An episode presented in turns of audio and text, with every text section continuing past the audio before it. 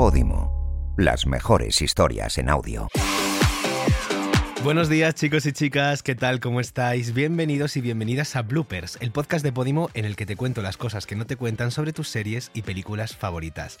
Las series y las películas que nos han acompañado toda la vida, las de siempre. Y es que me he dado cuenta de que siempre que veo una serie, una película, lo que sea, voy corriendo a Google y busco todas las curiosidades del rodaje. Y es que, como os digo, son las películas que nos han acompañado siempre, las que nos han acompañado sobre todo a los amantes del cine, de consumir buen cine. Y nosotros sabemos que los proyectos audiovisuales ayudan a forjar nuestra personalidad propia. Ya os digo que no hay como conocer a una persona a través de las series y las películas que consumen y que consumimos. Yo prefiero conocer a alguien con un buen vino.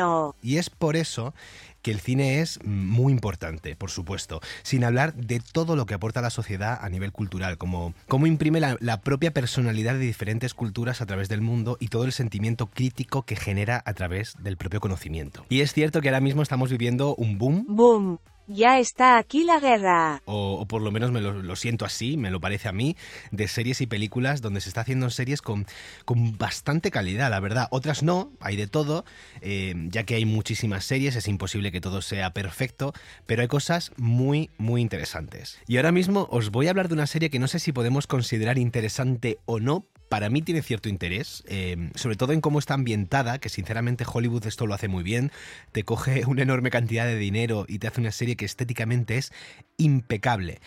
Y es que por fin he empezado a ver la serie que todo el mundo está viendo y de la que todo el mundo está hablando en todo el mundo y que está generando también un sentimiento de miedo ficticio. Y esta serie es The Last of Us. ¿Qué me está pareciendo The Last of Us? Eh, pues me está pareciendo una serie que perfectamente se puede ver, que se deja ver. Yo estoy enamorada de Pedro Pascal. Para mí, y esta es mi opinión, como siempre, no es ni de lejos una serie de culto, de estas que van a pasar a la historia por ser un referente y por proponer nuevas formas de hacer ficción. Pero entiendo perfectamente que nos guste a todos, que nos enganche, porque a pesar de que se ha tratado el tema de los zombies, del fin de la humanidad cientos de veces en esta última década, The Last of Us propone una nueva forma de ver a estos seres y una nueva forma de enfrentarnos a ellos, donde realmente el ser humano eh, necesita convertirse en el, en el, verdadero malvado, en el verdadero enemigo, a pesar de tener todos un enemigo común. Lo que sí es verdaderamente interesante de ver en esta serie es la perfección de la estética de este mundo posapocalíptico en ciudades estadounidenses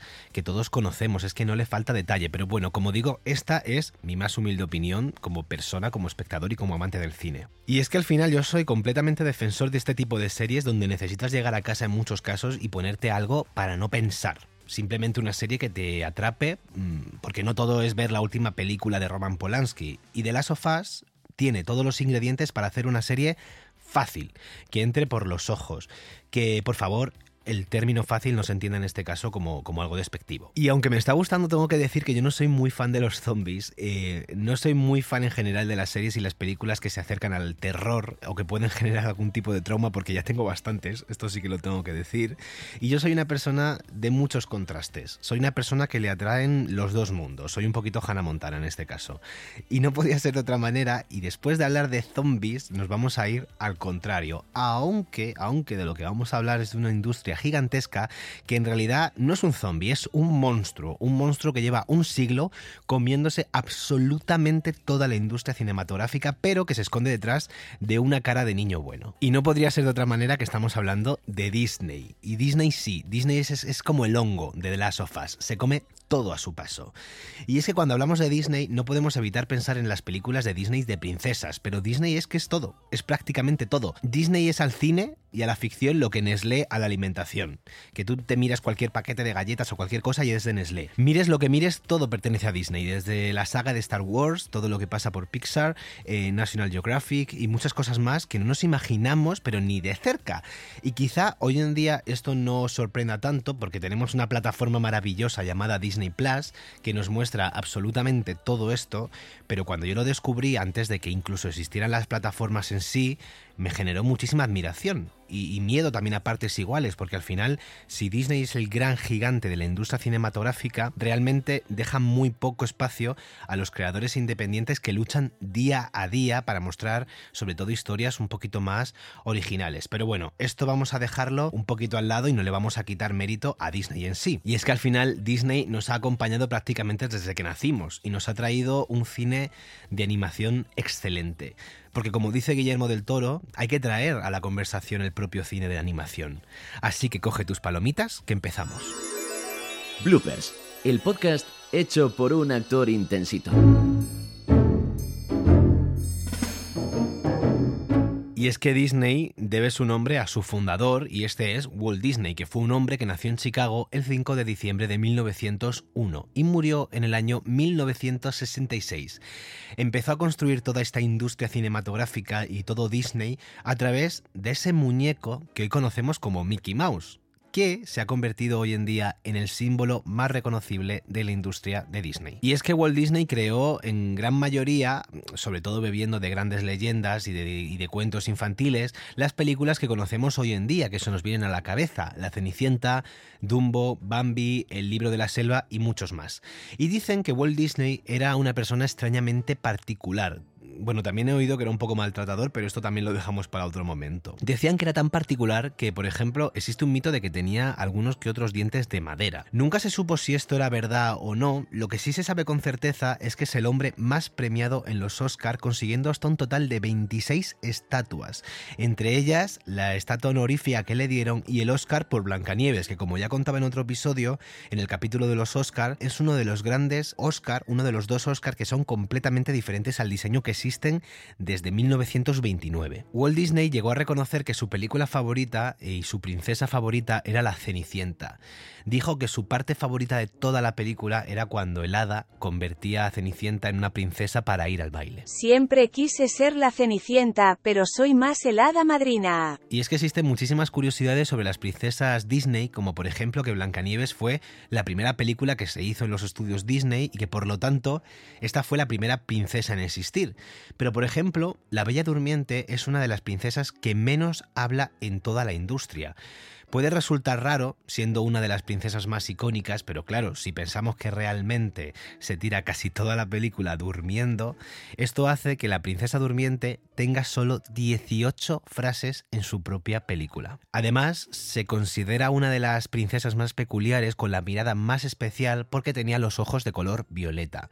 Aunque esto pasa bastante desapercibido precisamente porque se tira toda la película con los ojos cerrados. Pero existen muchísimas curiosidades de otras princesas y otras películas como por ejemplo en el caso de La Bella y la Bestia, donde es la primera película de Disney que aparece un villano hombre, en este caso Gastón. O en el caso de Mulan, la cual no es una princesa Disney realmente porque no es una princesa, es la única protagonista que pertenece a la clase humilde, a la clase obrera y que se hace pasar por hombre para, para evitar que su padre tuviera que ir a la guerra. Pero ¿sabrías decirme cuál es el último éxito de Walt Disney? Esta es ni más ni menos que una de mis películas favoritas de la infancia y es El libro de la selva. Y no, no, no es que el libro de la selva sea realmente el último éxito de Walt Disney, ya que ha habido muchísimas películas después que han sido muy taquilleras y han llegado a todo el público. Se considera el último éxito de Walt Disney porque se estrenó en el año 1967 y Walt Disney murió en el año 1966, siendo esta la última película en la que participó. Y he estado investigando un poco por encima porque resulta que la gran mayoría de las historias de Disney, ya lo sabemos, no las inventó Disney como tal, sino que son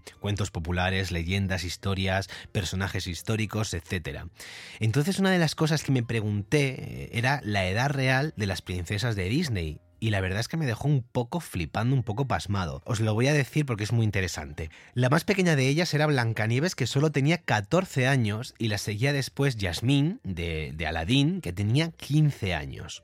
Luego estaban Mérida, Moana, Aurora, Mulan y Ariel, que tenían 16 años, la Bella, que tenía 17 años cuando se la, se la, llevó la bestia, cuando la raptaron, y después estaba Pocahontas y Rapunzel con 18, Cenicienta y Tiana, de Tiana y el Sapo, con 19, y las más mayores eran Elsa con 24 años y Ana con 21, es decir, que todas eran prácticamente unas niñas. Ya he comentado que algunos de los personajes que aparecen en Disney existieron en realidad, que son personajes históricos, a pesar de que por supuesto Disney los ha dulcificado bastante. Uno de los personajes que existió en realidad fue Pocahontas, que se trataba efectivamente de una nativa americana cuyo verdadero nombre era Powhatan.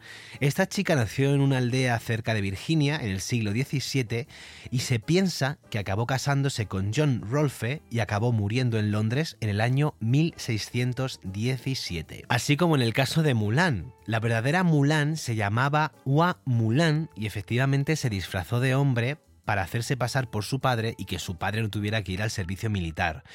Esto ocurrió entre los siglos 4 y 6 después de Cristo. Al parecer desempeñó una gran labor por el país, aunque sin ser reconocida como mujer, ya que esto estaba completamente prohibido en la época y podría llegar incluso a ser ejecutada por ello. Y algo que me ha encantado y que no esperaba encontrar en ningún caso es que hubo dos personajes de Disney, bueno, tres en realidad, que aparecieron y entregaron un premio Oscar. En el año 1992, la película de La Bella y la Bestia estuvo nominada a seis premios, pero solamente mm, consiguieron dos, que fueron los premios a Mejor Banda Sonora y a Mejor Canción. Pero ese año, los personajes de La Bella, la Bestia y Chip, la tacita que salía en la película, presentaron la categoría de mejor corto de animación ese mismo año. Podéis buscar perfectamente el vídeo en YouTube porque es una maravilla. Y si nos vamos a los inicios de Walt Disney, resulta que Mickey, el primer personaje creado por Walt, no era el nombre original del ratón más famoso del mundo. De hecho, se iba a llamar Mortimer y no Mickey, pero fue la esposa de Walt Disney, Lillian, la que intercedió para que le cambiaran el nombre. Y a su vez, he descubierto que el personaje de Minnie no deja de ser un diminutivo de Minerva Mouse. Y es que ambos hacen una de las parejas más icónicas del mundo de la animación y el dato más curioso que la gente no conoce es que estos dos personajes están casados. Bueno, no los personajes en sí, sino los actores que dan voz al personaje de Mickey y al personaje de Minnie. Se casaron en la vida real, así que podemos decir que los personajes de Mickey y Minnie están casados también. Y hablando de bodas, que esto ya me encanta, eh, esto sí lo sabía, lo había leído alguna vez, pero me, me, parece una fantasía, a ver si no lo sabéis. El caso es que tú puedes invitar a Mickey y a Minnie a tu boda, a tu boda en la vida real. Si le envías una invitación a estos dos ratones, recibirás una postal de ellos firmada felicitándote por el enlace. Eso sí, te pondrán una excusa y te dirán que no pueden ir porque están muy ocupados. Y hasta aquí las curiosidades de, como digo, una de las industrias más importantes y más grandes del mundo cinematográfico, de la animación, pero también del cine en general. Me dejo muchísimas curiosidades en el tintero, pero bueno, no descarto hacer una segunda parte porque hay muchas cosas interesantes. Me estoy acordando ahora mismo que vi una exposición en el CaixaForum de Madrid hace unos años de cómo hacían las películas en Disney, porque claro, ahora hay muchísima tecnología, se ha avanzado y se hacen de otra forma, pero antiguamente tenían que pintar fotograma por fotograma y era verdaderamente impresionante. Seguro que si investigáis por internet encontráis algún vídeo de cómo las mujeres, sobre todo eran mujeres, pintaban esos fotogramas y después superponían y hacían fotos. Era de verdad espectacular. No quería irme sin deciros antes cuáles eran mis películas favoritas de Disney y estas eran las películas que quizá veía más de pequeño, que ya he dicho una, una era El libro de la selva, otra era Dumbo y otra era Alicia en el País de las Maravillas. La mía es más Wally por eso de ser un robot. Pero a día de hoy creo que me he pasado más a Pixar y las películas que más veo son las de Toy Story, aunque tengo que contaros que de pequeño me quitaron la película del libro de la selva porque me comía las hormigas igual que Balú y cuando mis padres se enteraron me castigaron por ello.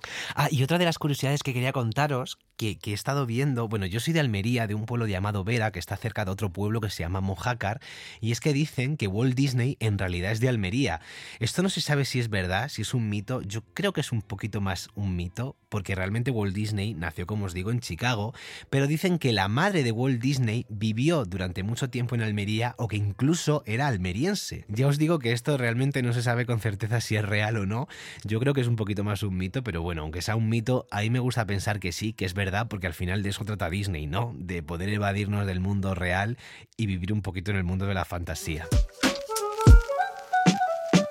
Y ahora sí que sí, chicos, chicas, lo vamos a dejar aquí, por favor. No olvidéis seguir el podcast en todas las plataformas, compartirlo para que llegue a más gente si os ha gustado y me podéis decir qué os ha parecido a través de las redes sociales. Mis redes sociales son arroba Jaime Ribafer. Así que nada, lo único que me queda decir es gracias, muchísimas gracias por escucharme. No me cansaré de, estar tan agradecido y espero hacerlo mejor. Soy Jaime Riva y esto es Bloopers.